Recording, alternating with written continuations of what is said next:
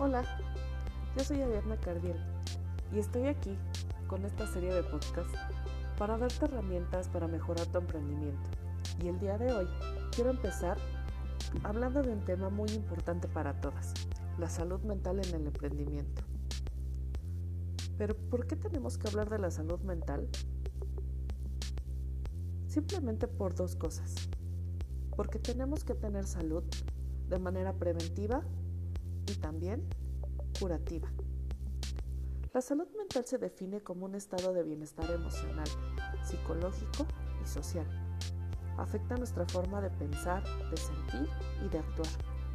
También determina nuestra interacción con la vida, con las personas, cómo gestionamos las situaciones difíciles y cómo nos relacionamos con otras personas y sobre todo cómo tomamos las decisiones.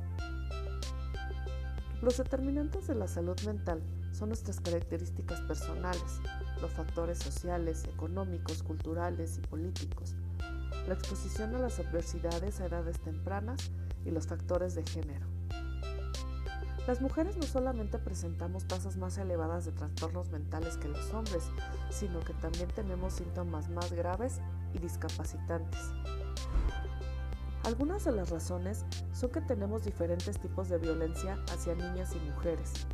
Tenemos también el síndrome de la mujer perfecta. Todo queremos resolver nosotras.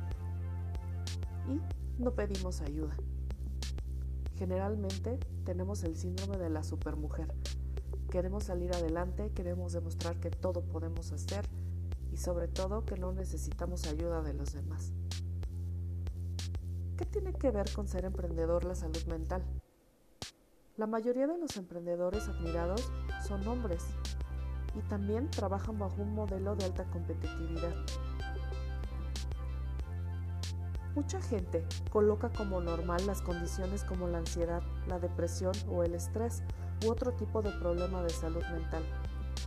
Un claro ejemplo es algunos lemas que hemos leído como trabaja mientras otros duermen, Estudia mientras otros se divierten, persiste mientras otros descansan y luego vivirás lo que otros sueñan.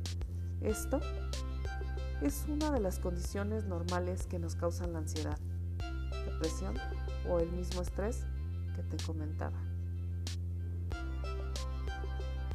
El precio psicológico de emprender es muy alto. En promedio, un emprendedor puede trabajar hasta 70 horas a la semana los problemas de salud mental más comunes que nosotros podemos presentar son la fatiga, el cansancio, el cortisol elevado, la baja autoestima, un trastorno del sueño, la ansiedad y la depresión.